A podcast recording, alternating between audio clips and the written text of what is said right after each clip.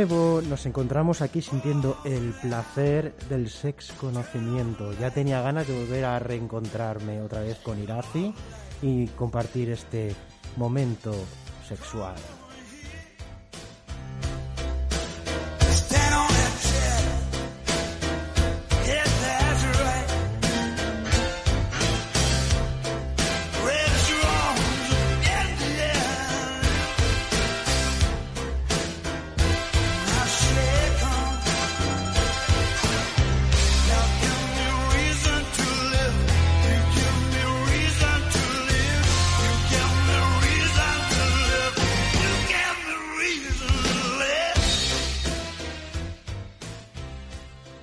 Hola Jorge, buenos días.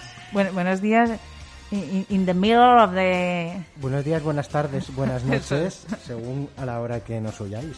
Exacto, exacto, porque este podcast quedará disponible para escuchar a la carta en evox.com. Porque ya es el programa número 55. De la temporada número 5. y no valen rimas, ¿o sí? Sí.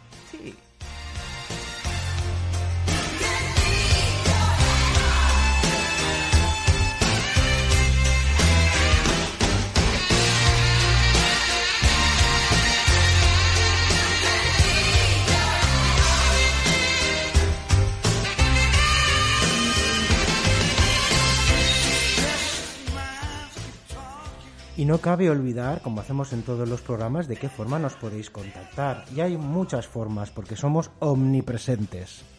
Nos podéis encontrar desde Facebook, desde Instagram, desde Twitter y desde luego desde nuestro email que nos podéis contactar cuando queráis.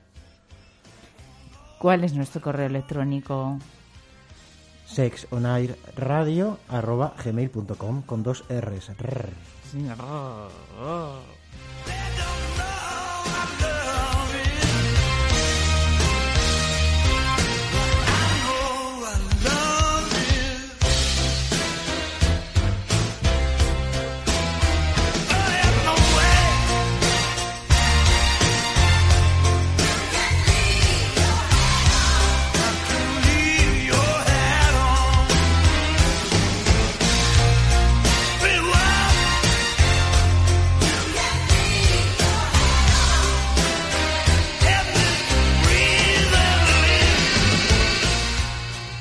Y cómo no decir que Sexona Radio es un programa que está en Artegalia Radio, una emisora social de Alicante que podéis encontrarla en artegalia.net. Pues así, así, en Artegalia, los micros de Artegalia siempre decimos que están a vuestra disposición. En Sexonet Radio, en ese correo electrónico que muy bien a RQR dicho Jorge, Sexonet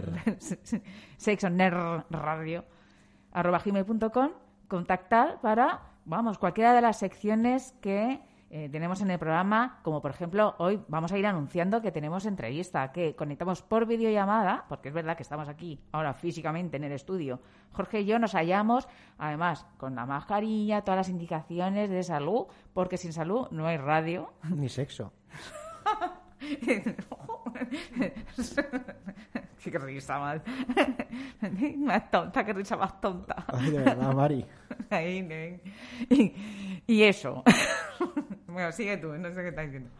Bueno, pues en nuestro programa de radio, que siempre estamos aquí, nos podéis contactar de las mm, diversas formas que hemos comentado. Yo sé que algunas veces podéis poneros un poco impacientes, impacientas a la hora de contactaros, porque hay veces porque no podamos hablar de un tema o de otro, lo dejamos para más adelante, pero todo, todo, todo, todo lo que nos decís por email, por las redes sociales, todo lo tenemos bien apuntado en la agenda de Irazi, que lo apunta absolutamente todo, y cuando tenemos el, ma- el mejor momento para poder realizarlo, allá que vamos, nuestro micro en busca de, de esa información que vamos en busca. Y hoy tenemos cosas muy interesantes, aparte del nodo en color, tenemos una sex entrevista súper interesante que ya llevábamos tiempo eh, preparándola para poder obtener pues algo así de interesante como hoy, así que no desconectéis. Y luego finalmente pues nuestra Criminosex con Eva, que siempre nos acompaña. Hoy no nos ha podido acompañar en el estudio, pero nos acompañará próximamente con muchos datos curiosos de, crímenes sexuales. Sí, la verdad que sí, que es un tema que bueno, ella como nos, va, nos trae casos que bueno, es para analizar y, aquí pues el trío profesionales de la psicología, porque tanto Eva como Jorge como yo, pues aquí estamos tratando de entender el mundo, entenderos. entendernos más bien. Estamos tratando de entendernos, que eso es lo difícil.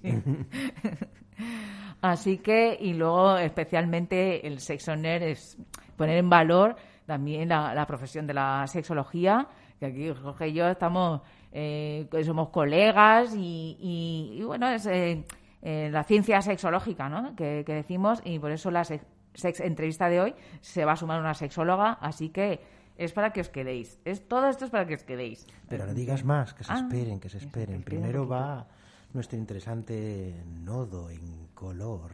Sí, vamos allá.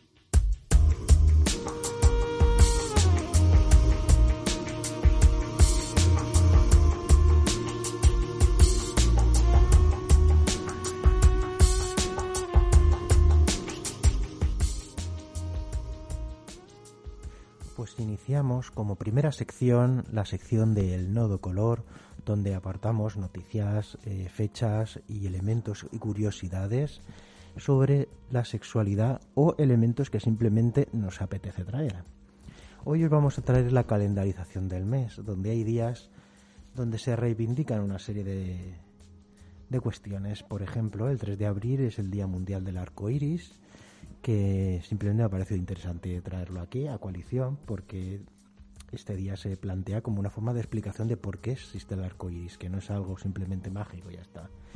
Luego tenemos el día 5 de abril, que se celebra el Día Mundial de la Conciencia, una, una fecha que es promulgada por las Naciones Unidas desde el año 19 y que consiste en promover una conciencia global del mundo más allá de las cuestiones económicas, sociales o, o políticas, sino empezar a promover una actitud de conciencia ante los distintos problemas a mejorar. Recordamos la fecha del 7 de abril, que es el Día Mundial de la Salud, un día para reivindicar desde la sexología, pero también desde las otras profesiones de la salud, ya que es importante reivindicar un mundo mucho más justo. Vivimos en España, que dentro de lo que cabe tenemos una sanidad más o menos eh, potente, a mejorar, por desgracia, pero más, más o menos potente, pero todos los países están en la misma situación y hay que proteger como un derecho fundamental la salud de las personas. A continuación nos deja el 13 de abril, que es el Día Internacional del Beso. Así que el día 13 todos a besarse, eso sí. Exacto, con la mascarilla. El 24 de abril es el Día Mundial del Matrimonio. Curiosamente, matrimonio viene un poco de la palabra matriz, que es relacionada con la maternidad y al final la traducción así es eh, algo así como el cuidado del hombre hacia la mujer. Tiene un componente, mm, bueno, un poco eh, que, creo que hay que desterrar, pero yo me quedo con la parte de, digamos, del amor, de las relaciones, del apoyo y que el matrimonio es algo que no se casa uno el día de su boda, se casa cada uno de los días de su vida, hasta que se rompa la relación, si se rompe, claro. El 26 de abril tenemos dos días interesantes. Por un día es el Día del Pene, que habla de la concienciación de una, de una práctica sexual segura. Y luego tenemos el Día de la Visibilidad Lésbica. Muchas veces cuando reivindicamos pues, el colectivo LGTBI, pues eh, quizá eh, hay una sobrerepresentación del imaginario, pues a lo mejor de, del hombre cis y homosexual, que a lo mejor es interesante intentar romper ese, ese protagonismo, ¿no? De alguna forma. Y estos son los días que os traigo en el día, en el día de hoy. Creo que son interesantes, creo que son potentes y os invito a que los apuntéis en vuestra agenda y en, determinado día publiquéis en vuestras redes sociales algo para promulgar un poco sobre una vida sexual mucho más saludable y placentera.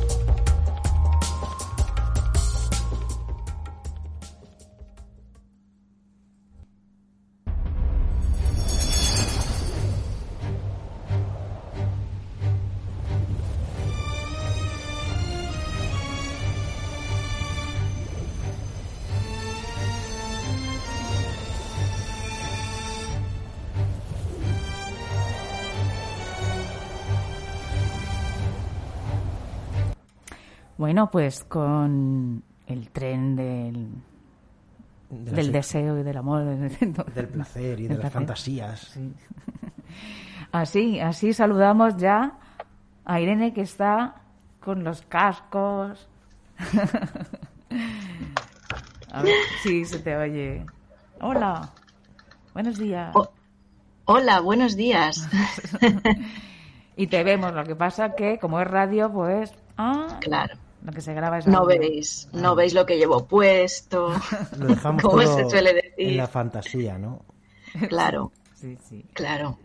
Hay que, hay que conocerme a través de, de la voz. Sí, sí. Como yo a Jorge. Exacto. Sí, porque tenemos aquí la pantalla que, que solo indica, es aquí al cartelito. La Irene y yo tenemos una relación sexual fantasiosa. Ah, es totalmente basada en el imaginario. fantasía. pues esta voz que, es, que se llama Irene, eh, es Irene Aterido, eh, es una, una, mujer que es socióloga, sexóloga y tiene una consultora de sexualidad, salud y género en Madrid, aunque bueno, también atiende a nivel online. Y lleva un proyecto muy interesante que nos gustaría, bueno, que habláramos hoy de él, porque creo que es un proyecto que a veces no se pone sobre la mesa, que no, que no se habla o que incluso se normaliza. El proyecto se titula Me duele la regla. Si hay algo más que quieras añadir y que me haya dejado.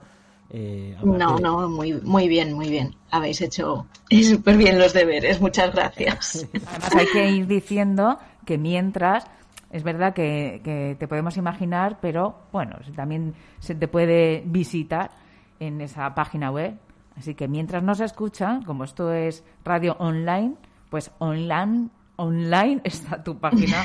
Que sí, está mi página ahí de meduelelarregla.com y ahí está. Muy bien. os hacéis a la idea de qué aspecto tengo como ser humano. Sí.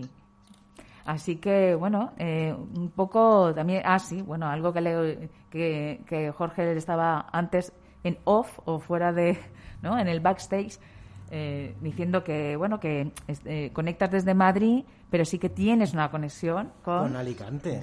Tengo total conexión con Alicante desde hace muchísimos años y no puedo decir que la conozca bien, pero desde luego sí que sí que me gusta mucho y, y la gente de allí.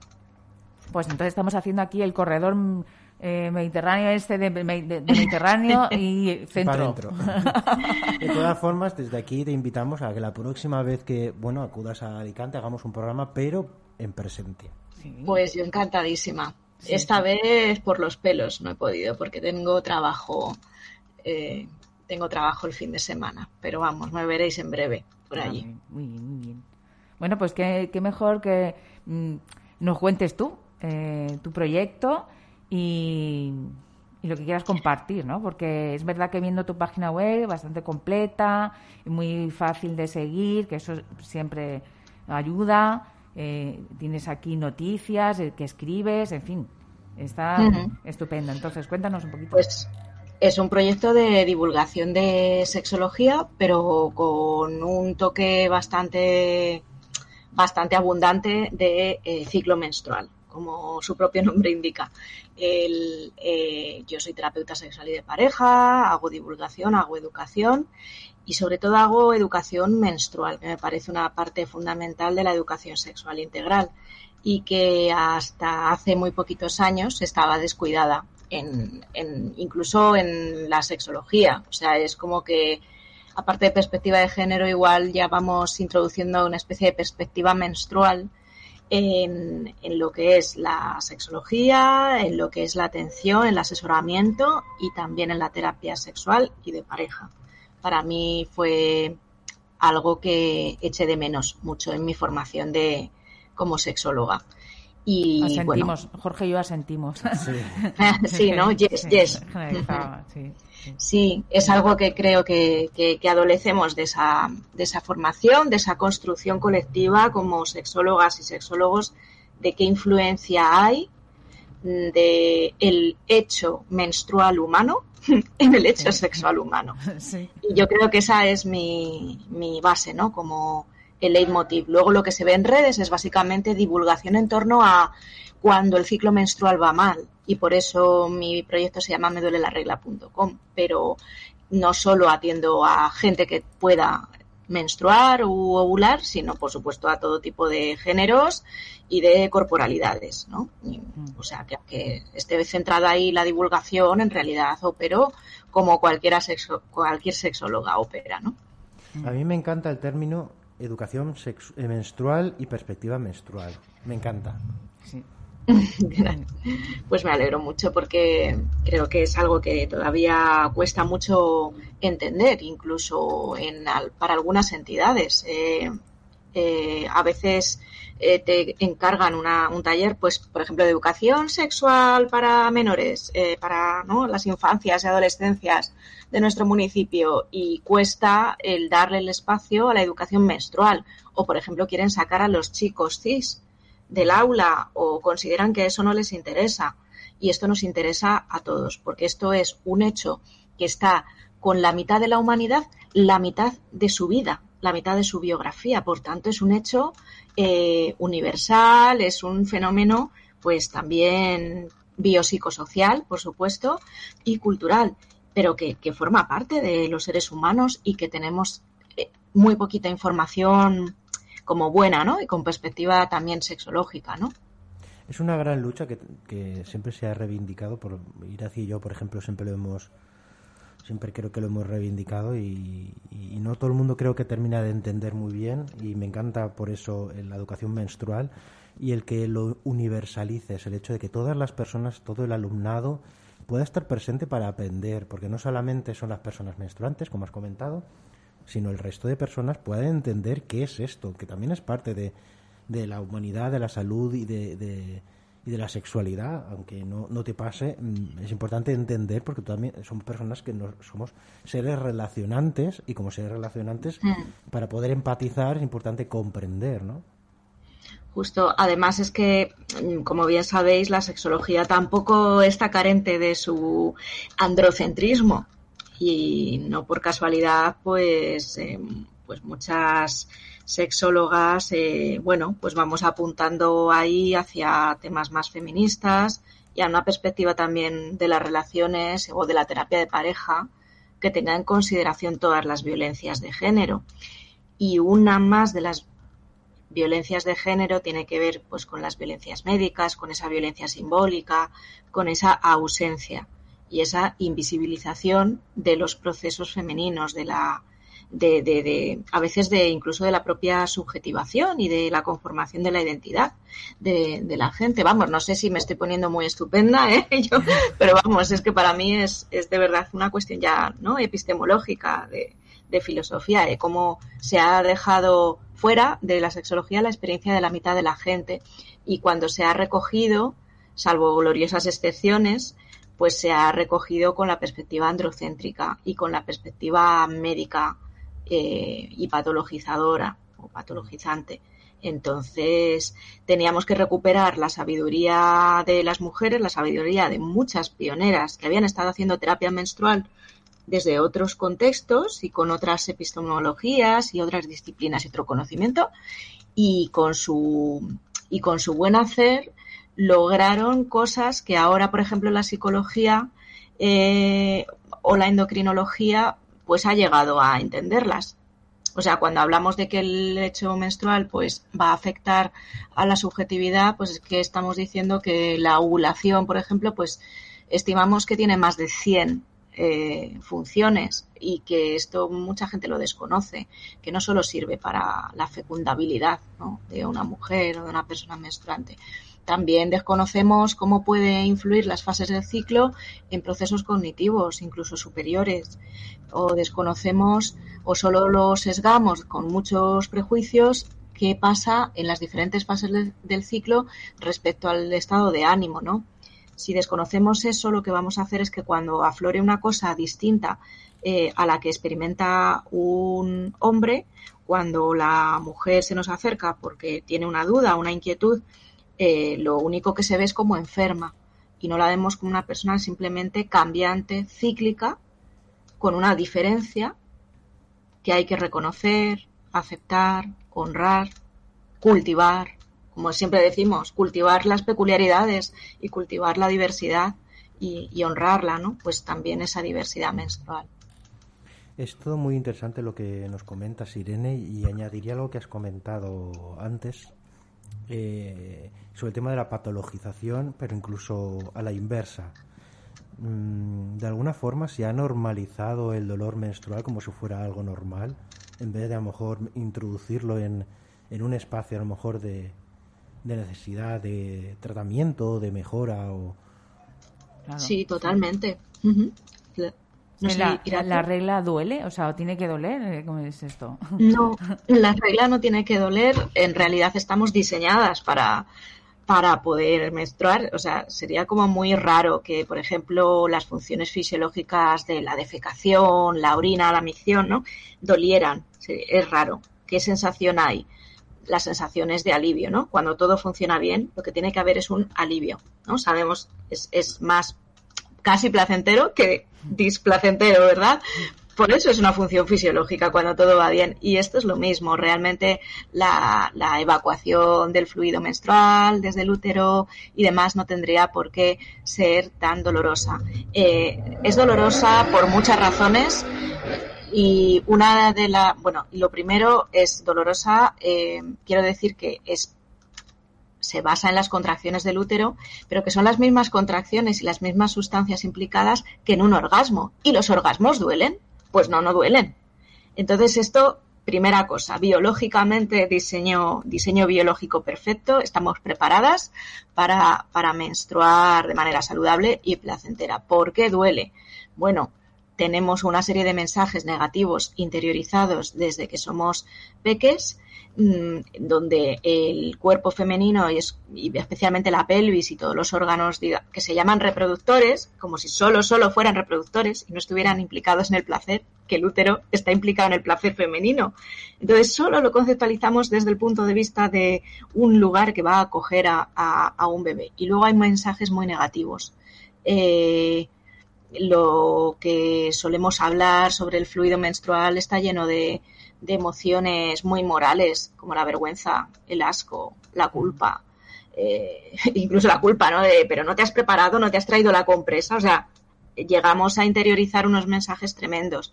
Y luego que colectivamente el gran mensaje cultural sobre la regla es, uy, la regla, la regla te va a doler, es un fastidio, es un engorro, y todo lo contrario. Nunca nos dicen que realmente la función de la regla es, eh, bueno, pues detoxificarnos, depurar algo que ya no nos va a servir. Eh, a través de ese proceso cíclico eh, vamos a lograr cosas que solo las hormonas sexuales pueden hacer por nosotras. Necesitamos ovular para tener buena salud.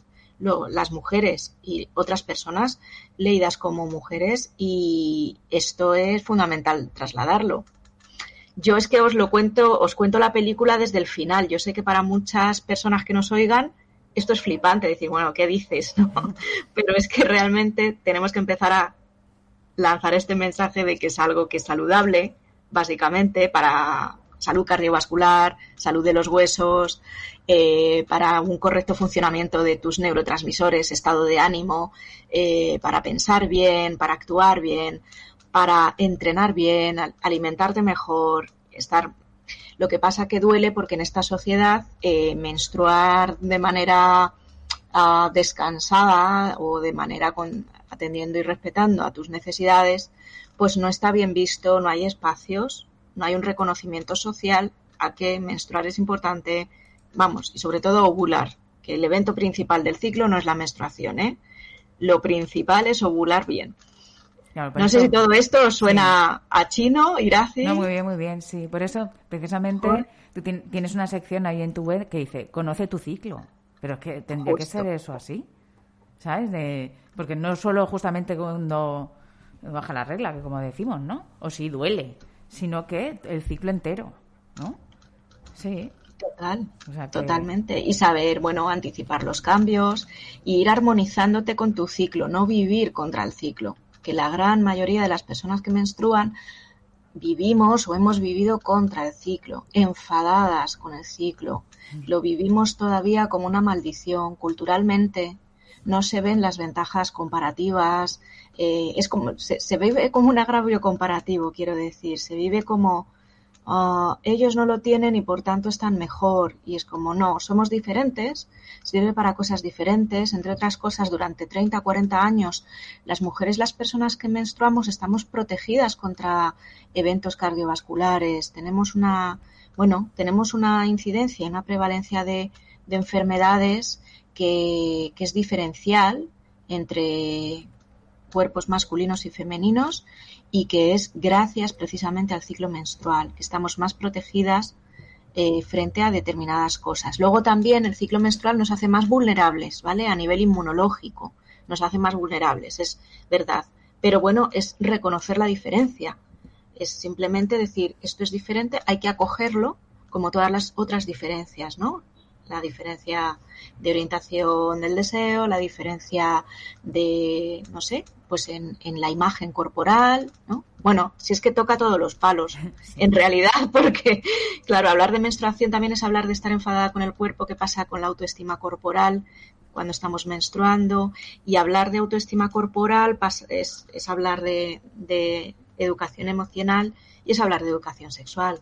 Y sexualidad positiva, que eso sí que nos gustaría que, nos comentaras, porque... De sexo y regla, ¿quieres decir?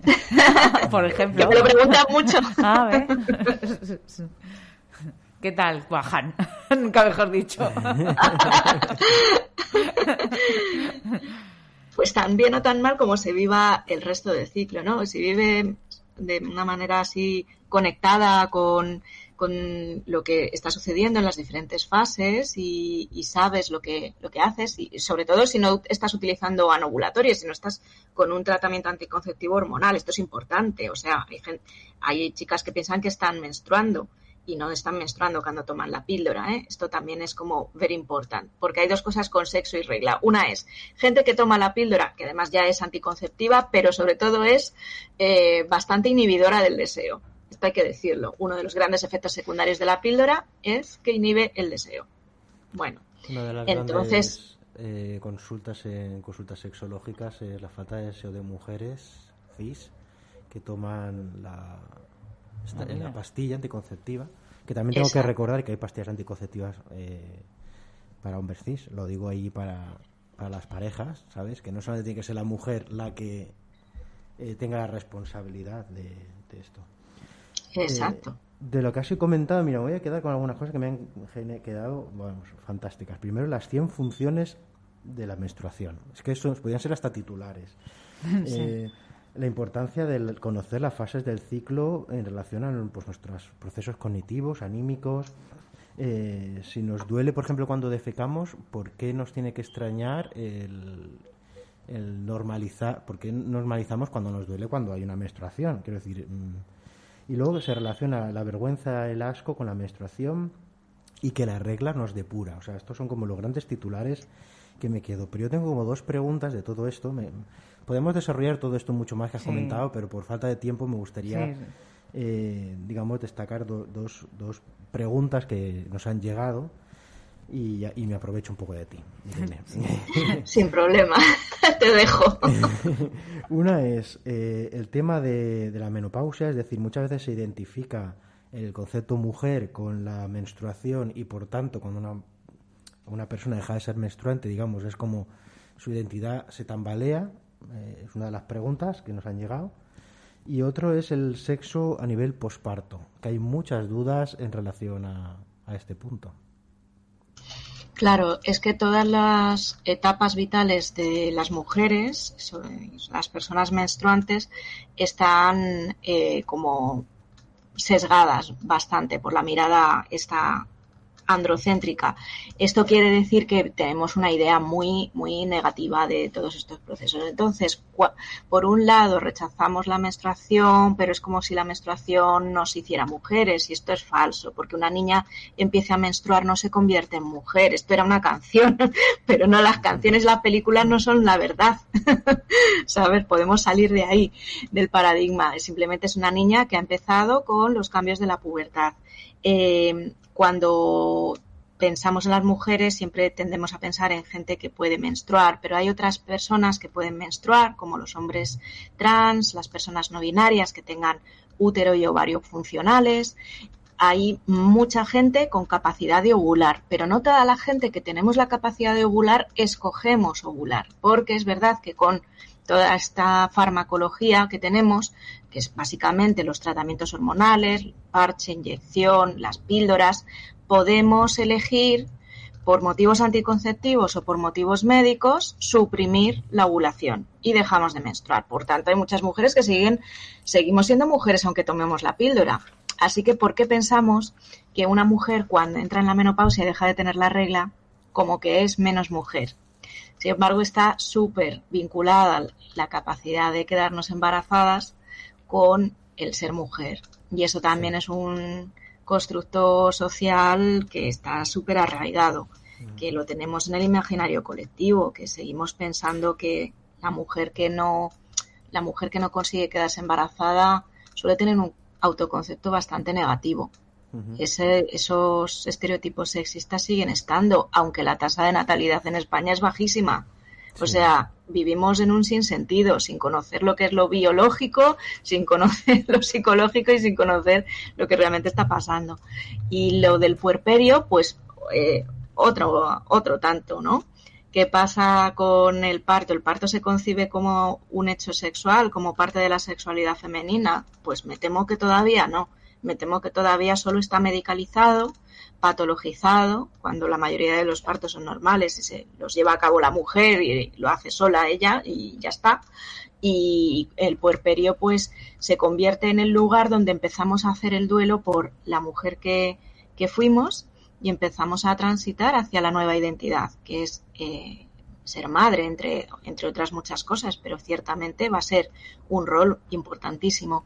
Y si esa transición, las parejas o la mujer que, que cría sola, pues no lo hace de una manera acompañada, reflexionada, si no ha tenido tiempo para confrontarse con, con, con todo esto y ir haciendo ese duelo por quien fue y empezar una nueva etapa, pues muchas veces en el puerperio se junta el mensaje médico terrorífico de la cuarentena donde la, y el mensaje social de que las relaciones sexuales son coito, como siempre. Aquí siempre estamos con lo mismo, coitocentrismo, al final acabamos en lo mismo. Entonces, igual que con el sexo y la menstruación, ¿se puede, no se puede? Pues se puede todo lo que tú consideres y lo que y con lo que te sientas cómoda. Obviamente una mujer en el puerperio, en el puerperio temprano, justo al eso es la cuarentena, no va a tener ganas, pero vamos, lo que no tiene es ni tiempo de dormir y, vamos, no es capaz todavía de, de, de haber, eh, no sé, de, de, estar a gusto en su propia piel todavía, porque mm, la carga hormonal que hay es eh, tremenda y es lo que también nos sostiene, ¿no? Y hay que, hay que tenerlo en cuenta. Después se pueden iniciar cualquier tipo de prácticas sexuales que, que nos apetezca. Lo que pasa que es verdad que como la prolactina sube tanto, pues eso también es un gran inhibidor del deseo. Eso sí que está como, es bastante biológico en ese caso, ¿no? Pero es que vuelvo a lo mismo, relaciones sexuales que es coitar, pene en vagina, nada más, Ojo, ojo con eso, porque el suelo pélvico habrá que rehabilitarlo y la vagina está en el suelo pélvico, ¿no?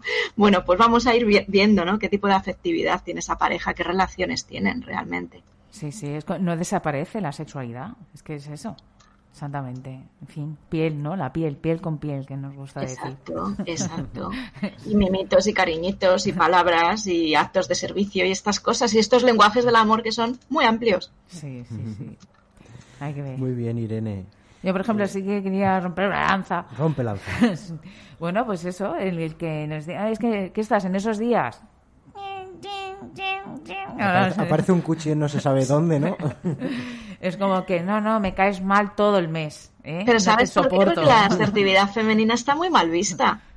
Y eso solo es como un prejuicio súper machista. Cuando una mujer dice lo que quiere, pone límites, pone esa asertividad, es leído como borde, ¿no? se ve como estás en esos días, ¿por qué? Porque he sido asertiva, porque he dicho lo que quería y cómo lo quería y hasta aquí hemos llegado. Ojo, claro, toda la visión del ciclo menstrual es muy sexista todavía. ahí conectamos un poco con esa, ese estereotipo de la mujer sensible y dulce, que si no es sensible y dulce parece como que no es mujer, ¿no? Y se transforma, eh, además, unos cuantos días al mes, se transforma. sí. Muy bien, Irene. Me, tiraría, aquí horas y horas escuchándote, porque además es que te expresas tan bien que... Bueno. Hilando, gracias. hilando todo, está muy bien. y nos queda una última pregunta. Eh, ¿Cómo te podemos localizar? ¿Cómo la gente que nos escucha te puede localizar? Las redes sociales. Me, podéis mandar preguntas a info arroba sean de la regla o no sean de la regla. También atiendo a chicos cis, gays, eh, personas queer, mujeres de todo tipo. Y en las redes estoy por Me duele la regla por todas partes. Me llamo Irene, pero mucha gente ya pone Irene, me duele la regla. Señorita, me duele la regla. Instagram, por ejemplo, eres Instagrammer. Sí, sí, sí, sí, estoy ahí y todos los días me encontráis en Me duele la regla. También tienes tu canal de YouTube. Tengo ahí algunos, pues sí, charlas y conferencias y, vídeos, sí, así. Mm. Así que, muy bien, muy bien. Es para darle a me gusta, compartir y todas estas cosas que nos gustan. Me visitáis, me visitáis por ahí, en mis casas virtuales. Pues sí, por ahora virtual, pero ya sabes que Alicante aquí está y nos vamos a ver. Dentro de poco a chuchón. sí, sí. Una de las formas de las relaciones sexuales. Ahora subidito de tono ya todo. Os lo he dejado ahí ya muy alto. Sí, sí. Pues mira, alto que y altísima con la canción que has escogido. Bueno, que nos tienes que decir mm, por qué, ¿no? Nos encanta, vamos, nos parece un y él, él, en sí, el ser humano, ¿no? Porque está por encima del bien y del mal. David Bowie es el el icono total, ¿sabes? Sí, sí, el icono pues total de romper los esquemas, ahí, eh, sí, sí. Pues eso, lo que has dicho mm. es que no lo puedo decir mejor. Exacto, sí, sí, sí. Y esta canción en concreto, que está muy chula. Ha sido siempre una de mis favoritas, dentro de que eh, soy súper fan de David Bowie, en plan de todas las épocas. y, o sea que, pero nada, me surgió así, como me identifico mucho. Puede ser cualquiera, ¿no? De David Bowie, pero. Pues casi sí, sí. Pero bueno, vamos, vamos a escuchar, has elegido la de Blue Jean. Y, y así es como, como, bueno, eh, te agradecemos que hayas conectado, que estés esta mañana de sábado y que este especial que nosotros hacía tiempo, ¿eh? que desde el último podcast, ¿no? El coincidir nuestros horarios, pues nos, resultaba complicado. Así que se ha producido la magia y, por eso agradecerte que, estés por ahí, en, esa, en esa pantalla y, escucharte con un tema que había que hablarlo y fíjate si en sexología gran desconocido pues de la población en general, así que si desde aquí, desde los micros hemos aportamos algo, nuestro granito de arena, ¿no? Como, como asociación también, eh, pues oye, desde el mundo asociativo, ¿no? Y las radios comunitarias, que esto es una radio comunitaria. Hombre, las radios pues, comunitarias, yo soy súper fan. Ah, bueno, aquí ha habido Radio Vallecas, muchas, muchas, muchas. Sí, sí, sí, pues así, así. Muchas gracias por tenerme, Jorge Iraci. Gracias a ti, gracias a ti. Bueno, pues vamos allá con David Bowie, que nos gusta muchísimo a disfrutar de esta canción que ha elegido, elegido Irene.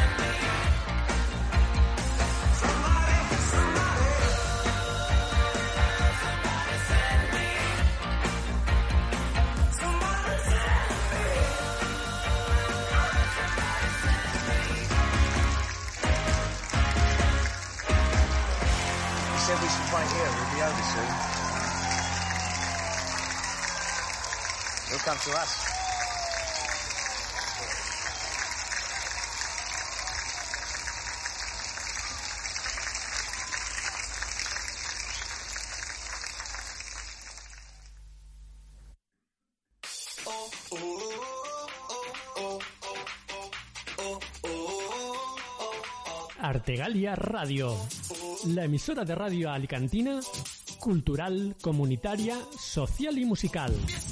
Sintoniza nuestra emisión en internet y nuestros programas en formato podcast.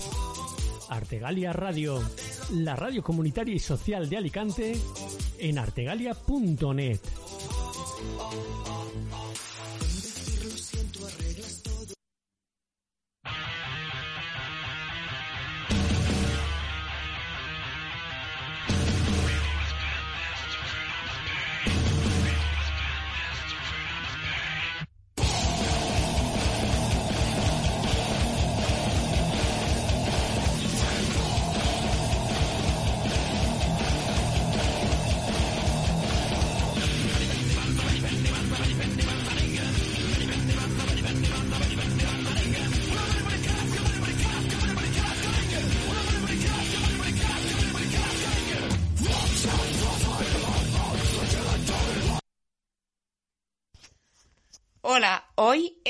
Criminosex vamos a hablar de un caso bastante perturbador, como siempre solemos hablar. No sé si alguno de vosotros se acuerda de uno de los asesinos en serie más conocidos, el carnicero de Milwaukee, Jeffrey Dahmer. Eh, un chico que era un asesino en serie, que mataba, asesinaba, descuartizaba, violaba, etcétera, etcétera, a chicos, pues ahora os traigo un caso real, eh, un poco camuflado porque no quiero dar nombres, etcétera, pero eh, que es bastante parecido y en este caso es una mujer. En este caso estamos hablando de una mujer que se llama mm, Susan, vamos a ponerle así el nombre, y que estaba muy obsesionada con este asesino en serie en concreto, pero no una obsesión como puede tener una persona que se interesa por la criminología o que se interesa por el tema de los asesinatos, etcétera, sino una persona que estaba, una mujer que estaba muy obsesionada con él en concreto y que aparte tenía eh, problemas mentales diagnosticados. Lo que pasa es que, como a veces pasa, pues aunque tenga problemas mentales diagnosticados, pues tampoco tenía un seguimiento médico y seguía haciendo una vida normal hasta el momento. Entonces, eh, conoció a un chico, un chico que era un poquito más joven que ella, que venía de una familia normal y que, bueno, según dicen las fuentes, eh, investigando el caso, pues era un chico normal y corriente, era un buen chico, no se portaba mal con nadie, eh, se llevaba medianamente bien con su familia, como cualquier chico joven. Y bueno, pues tenía gustos de videojuegos, tenía gustos de películas, dentro de la normalidad establecida. Entonces, em, se enamoró de esta chica porque ella evidentemente pues era más mayor que él y con sus encantos pues consiguió mantener una relación con él en diversos aspectos. Y claro, aquí llega el asunto en el que se tuerce la historia. En el momento en el que ella empieza a intimar más con él, le empieza a comentar temas como los de Jeffrey Dahmer, con el cual recuerdo que era un asesino en serie con el que ella estaba obsesionada, eh, de atarle a la cama, de hacerle cierto tipo de juegos sexuales que son totalmente normales pero eh, él en concreto pues se dejaba llevar porque estaba enamorado de ella, pero realmente no le gustaban demasiado. Entonces hubo un momento en el que llevaron los juegos sexuales de atarle a él a la cama y de atarle el cuello, etcétera, a un nivel un poquito más exagerado. Entonces pasamos una, una nube y nos volvemos eh, a otra escena en la que la madre de este chico llega a su casa y se encuentra todo lleno de sangre. Entonces se encuentra cuando em- empieza a ver en plan de qué narices ha pasado aquí, se encuentra dentro de su casa un cubo con la cabeza y los genitales de su hijo. Vale, volvemos otra vez a... Corremos otra vez un túpido velo hacia la otra escena. Eh, ¿Cuál fue la última persona que lo vio? Esta mujer. Entonces, van a su casa, va a su casa la policía, la entrevista, bueno, la entrevista, la interroga, eh, empiezan a ver que, o sea, ella realmente no se había escondido por nada, estaba, tenía restos de la víctima, estaba llena de sangre, o sea, que en ningún momento intentó ocultar el cadáver, simplemente, no se sabe por qué, dejó el cubo con la cabeza y los genitales de su hijo. Entonces, eh, cuando la policía la interrogó, lo único que, lo único que dijo fue, mierda, me dejé la cabeza. Parece mentira que no lo supiera cuando estaba en un cubo, pero bueno. El caso es que, bueno, la madre estaba destrozada, obviamente, no es para menos, la madre estaba destrozada, eh, hicieron una investigación por toda la casa, criminalística, de ADN, etcétera, etcétera, etcétera. Pero bueno, como ella realmente tampoco puso mucha resistencia, pues para la policía, para la criminalística fue mucho más fácil poder interrogarle y poder resolver las reminiscencias y, el caso del asunto, ¿no? De- del asesinato en sí.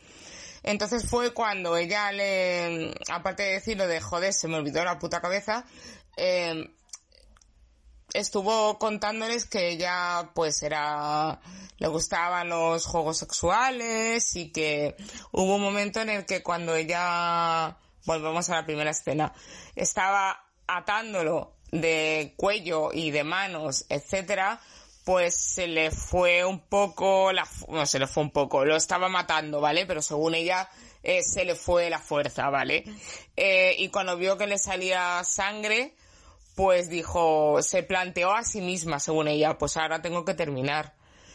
Y lo acabó matando. Y ahí fue cuando lo, lo descuartizó, se llevó el cuerpo a su casa, que allí lo encontraron también. Y la cabeza y los genitales los dejó en un cubo y luego, según ella, se la habían olvidado. No lo sé, pero bueno, eso es lo que dice la, la persona en, en concreto.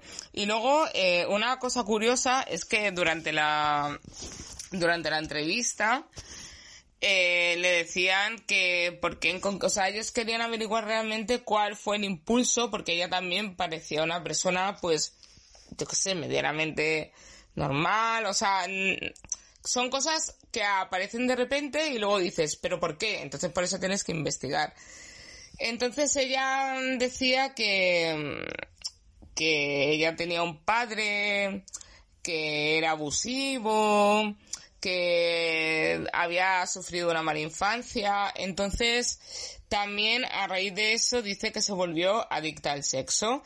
Que aquí tenemos un debate. ¿Qué narices tendrá que ver ser adicta al sexo con descuartizar a alguien? Pero bueno, en fin, ya sabemos. Policía, asesino en serie, tienes que poner una excusa para que no te caiga mucha condena, en fin. Entonces, el caso es que a raíz de todo lo que pasó, obviamente la chica fue condenada y yo aquí ahora hago una conclusión, que era lo que iba a llegar. Eh, bueno, el chico que en paz descanse, que la familia esté bien, obviamente, como siempre, porque estos casos siempre los cuento, pero son muy duros. No se lo deseo a mi peor enemigo, pero ¿realmente podemos decir y apelar en un juicio que esta persona tenía un problema mental por abuso o adicción al sexo? Porque hay gente adicta al sexo, pero no descuartiza a nadie. Bueno, chicos, nos vemos en la siguiente sección. Chao.